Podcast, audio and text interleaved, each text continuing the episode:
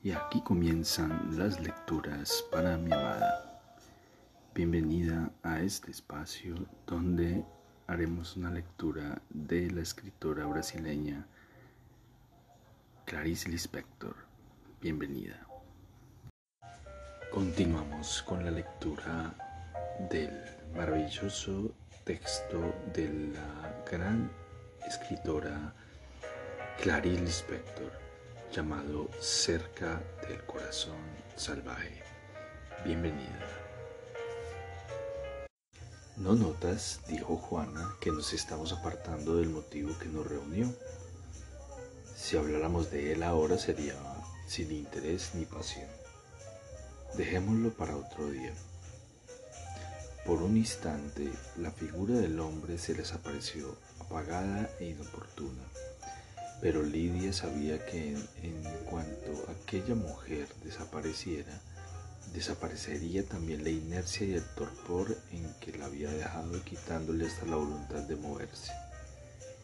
De nuevo despierta, querría el hijo, la pequeña familia, hacía esfuerzos para salir de aquel sueño, para abrir los ojos y luchar. Es absurdo que perdamos esta ocasión. Sí, compremos el artículo, compremos el artículo. Mi debilidad procede de que me prepare en exceso para la fiesta. Juana rió de nuevo sin alegría. Sé que nada puedo esperar de ti, siguió diciendo súbitamente con fuerza la mujer embarazada. Una nube descubriendo el sol, todo centellando de nuevo, insuflado de vida. También Juana se aclaró Sintió la noche descubriendo el sol, todo burbujeante, levemente, cogida las manos en un corro suave como de niños. Te conozco bien, continuó Lidia. Las palabras cayeron serenamente en el lago, la, se depositaban en su fondo sin consecuencia. Pero de repente la muchacha pareció dar un empujón y a sí misma y a su embarazo para despertar. Te conozco, sé hasta qué punto es firme tu maldad. Ahora la sala revivía. Ah, ¿lo sabes? Sí, revivía, despertó Juana. ¿Qué estoy diciendo? ¿Cómo me atrevo a venir aquí? Estoy lejos, lejos. Basta mirar a esa mujer para comprender que no le podría gustar. El acero penetró súbitamente en su corazón. Ah, los celos, eso eran celos, la mano fría oprimiéndola lentamente, ciñéndola, disminuyendo su alma. Conmigo siempre lo siempre ocurre lo siguiente o si no amenaza con, con ocurrir de un momento a otro con cierto movimiento determinado. Puedo transformarme en una línea eso es en una línea de luz de manera que la persona queda sola a mi lado sin poder agarrarme ni a mí ni a, a mi deficiencia. Lidia, en cambio, tiene varios planos. A cada gesto se revela otro aspecto de su dimensión. A su lado nadie resbala y se pierde porque apoya en sus senos serios plácidos, pálidos, mientras que los míos son tan futiles, o sobre su barriga, donde cabe hasta un hijo, no exagerar su importancia en todo vientre. De mujer puede nacer un hijo. que bella y que mujer es serenamente materia prima a pesar de todas las otras mujeres que hay en el aire Estoy sola, los labios grandes de Livia de líneas vagas también pintados de claro mientras que yo uso lápiz oscuro. Siempre escarlata, escarlata, escarlata, el rostro blanco y delgado, esos ojos suyos, castaños enormes, tranquilos, tal vez no tengan nada que dar, pero reciben tanto que nadie podría resistir, mucho menos Octavio.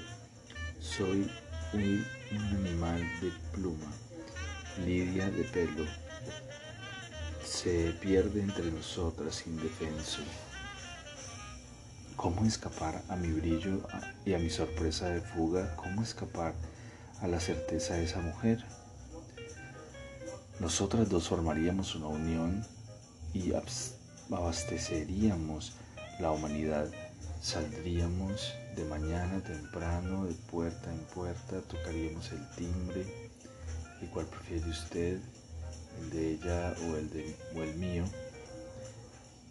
Tocaríamos el timbre, la ¿cuál prefiere usted, el de ella o el mío?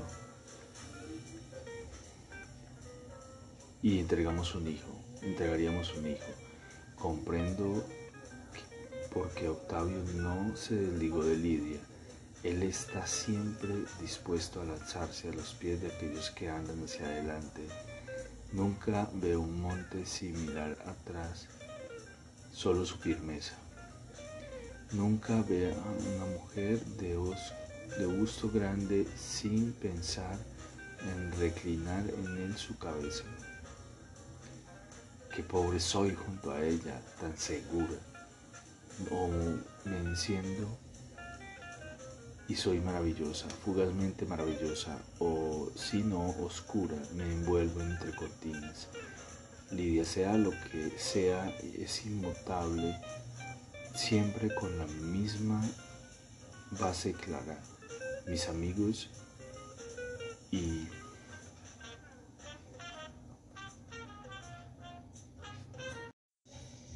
mis manos y las de ella, las mías esbozadas, solitarias, trazos lanzados hacia adelante y hacia atrás, descuido y rapidez en un pincel mojado en tinta blanco triste.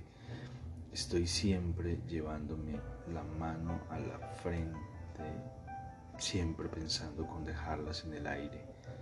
Oh, qué fútil soy. Solo ahora lo entiendo las de Lidia recortadas, bonitas, cubiertas por un papel, por una piel elástica, rosada, amarillenta como una flor que vi en alguna parte y manos que reposan encima de las cosas llenas de dirección y sabiduría.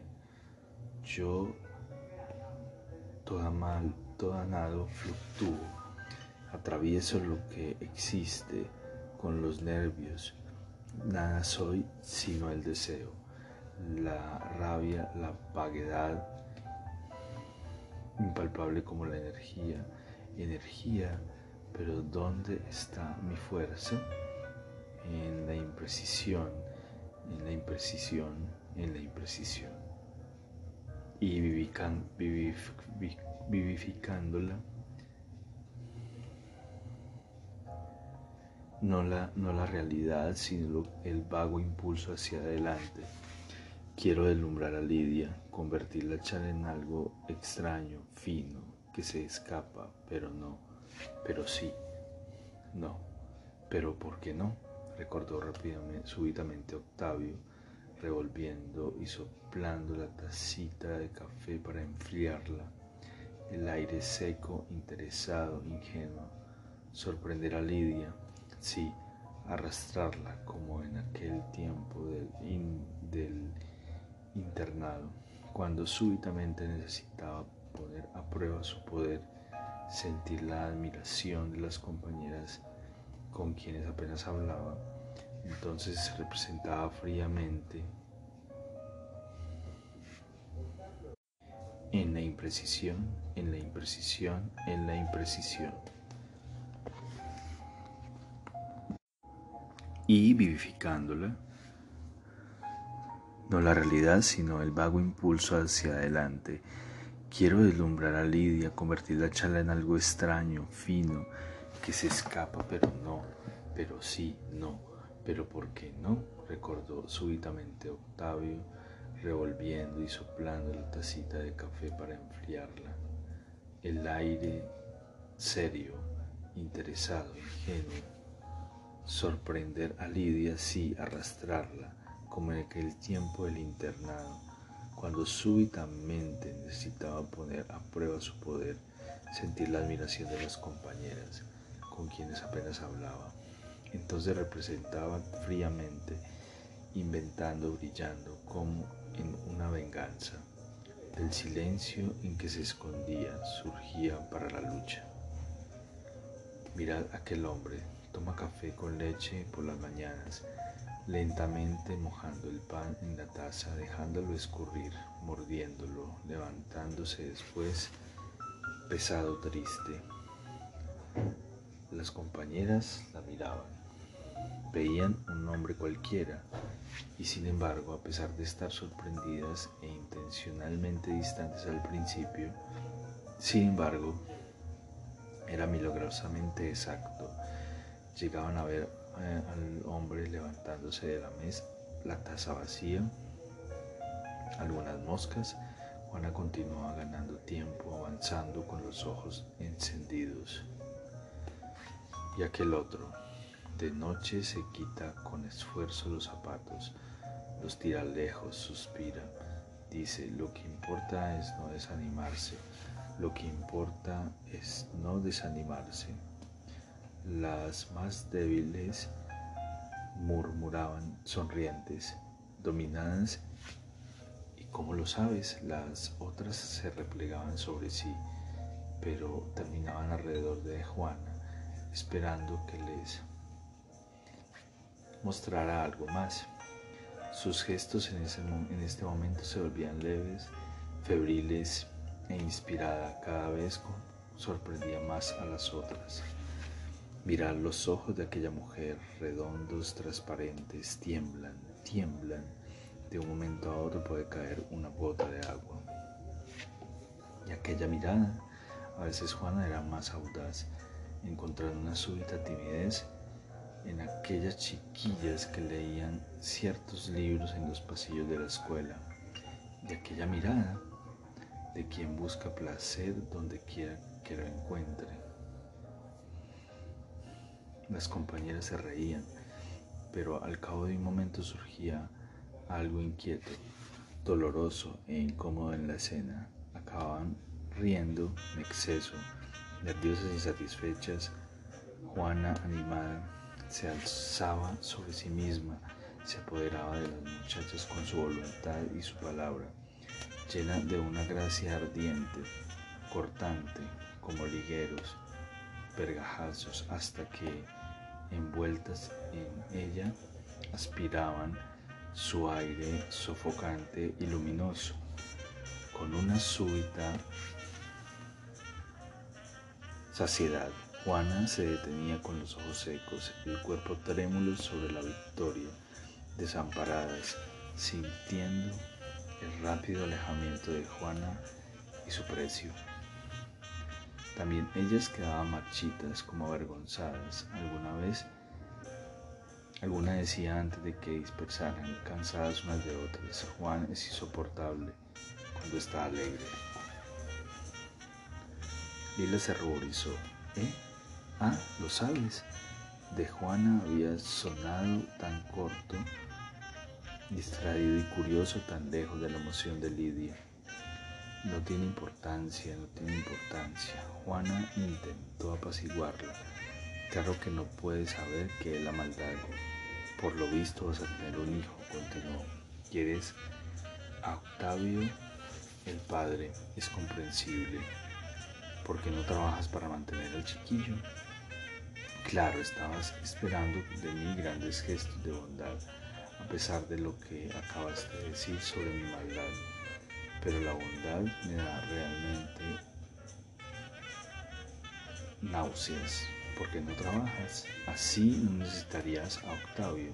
Estoy dispuesta a cederte exactamente todo, pero cuéntame, antes de tu romance con Octavio, cuéntame cómo seguiste que él volviera contigo, cómo conseguiste que él volviera contigo, o mejor, qué piensa él de mí dímelo sin miedo.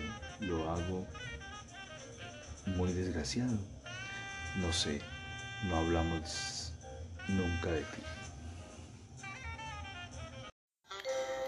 Y aquí terminan las lecturas para mi amada. Espero este episodio haya sido de tu agrado. Te amo, te amo con todo mi ser y todo mi corazón.